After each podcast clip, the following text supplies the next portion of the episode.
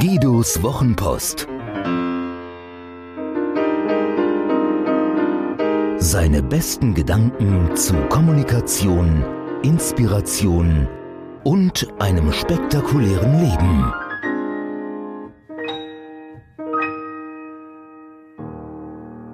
Der eine Moment. Es war ein herbstlicher Morgen, die Straßen feucht von der Nacht, zu wenig Licht für einen lächelnden Tag.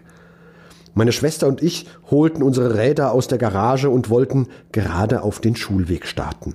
Da kam unsere Mama aus dem Haus gerannt. Wir hatten vergessen, unsere Pausenbrote einzustecken. Ein Moment, der unser Leben rettete. Guido, ich habe eine schöne Empfehlung für dich, sagte Freund Klaus und freute sich, mir einen Kontakt zu seinem Coach zu machen. Sicher könnten wir miteinander einiges anfangen. Wie recht er hatte. Die Begegnungen mit diesem Michael Franz haben mich auf eine andere Umlaufbahn katapultiert. Es gibt sie, diese Momente, die unser Leben so maßgeblich prägen, dass sie uns in Erinnerung bleiben, wie die Lebensumstände am 11. September 2001. Das vergisst man einfach nicht. Ich war übrigens mit meinem ehemaligen Geschäftspartner Thomas damals am 11. September auf der Autobahn. Heimfahrt von einer frustrierenden Messe in einer frustrierenden Zeit, als wir verzweifelt und letztlich erfolglos versucht hatten, unsere Agentur zu retten. Klappte nicht. Dann im Stau auf der Autobahn zu stehen und im Radio von einstürzenden Zwillingstürmen berichtet zu bekommen. Nicht so schön. Auf dem Schulweg von Landau-Mörlheim in unser Gymnasium Treue Hörer erinnern sich an die katholische Kultuskapelle Mörlheim, fuhren meine Schwester und ich eine Landstraße entlang, schön brav auf dem Bürgersteig. Da passierte es. Ein tonnenschwerer Sattelschlepper kam auf der nassen Straße ins Schleudern. Die Zugmaschine krachte im rechten Winkel zum Aufleger frontal in ein Haus an der Straße, wenige Meter vor uns. Hätte unsere Mama uns nicht diesen kurzen Pausenbrotmoment lang aufgehalten, wir wären genau zwischen dem LKW und der Hauswand gewesen. Die Zusammenarbeit mit Michael Franz war so spannend. Er ist so gut. Er erklärt deutschen Konzernen, wie sie Kraftwerke ins Ausland verkaufen und ausländischen C-Level-Managern, wie sie hier am besten ankommen.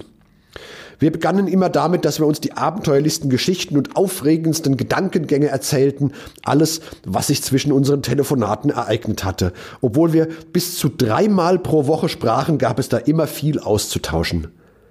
Irgendwann sagte er, Du hast ein großartiges Talent aus Gedanken, Geschichten zu machen, die dann auch noch schön klingen.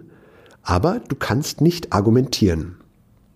Dann hat er mich am Telefon eine Stunde gecoacht und nichts war mehr wie vorher. Es entstand über Monate der dichteste Text, den ich jemals geschrieben habe für Michael Franz Webseite. In dieser Zeit habe ich den Kopf, meinen Selbstwert und meine Preise angehoben. In dieser Zeit habe ich Guidos Wochenpost entwickelt. Es gibt sie, diese Momente, die unser Leben verändern. Steve Jobs, der geniale Apple-Gründer, hat das Connecting Dots genannt das Verbinden von Punkten, die somit eine Linie, einen Weg ergeben. Diesen Weg, diese entscheidenden Wegmarken erkennst du erst in der Rückschau. Als Steve an der Uni einen Typografie-Workshop besuchte, konnte er nicht wissen, wie sehr diese Erfahrung seine spätere Gründung Apple beeinflussen würde. Du weißt in so einem Moment nicht, dass du gerade eine lebensentscheidende Weiche stellst und eine neue Richtung einschlägst glaube nicht an Zufälle, aber das spielt hier keine Rolle. Mir geht es hier um etwas anderes. Es gibt sie, diese Momente, die unser Leben verändern können.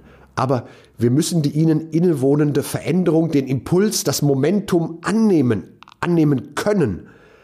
Picasso hat so schön gesagt, dass es ganz sicher Inspiration gebe, aber sie müsse uns bei der Arbeit antreffen.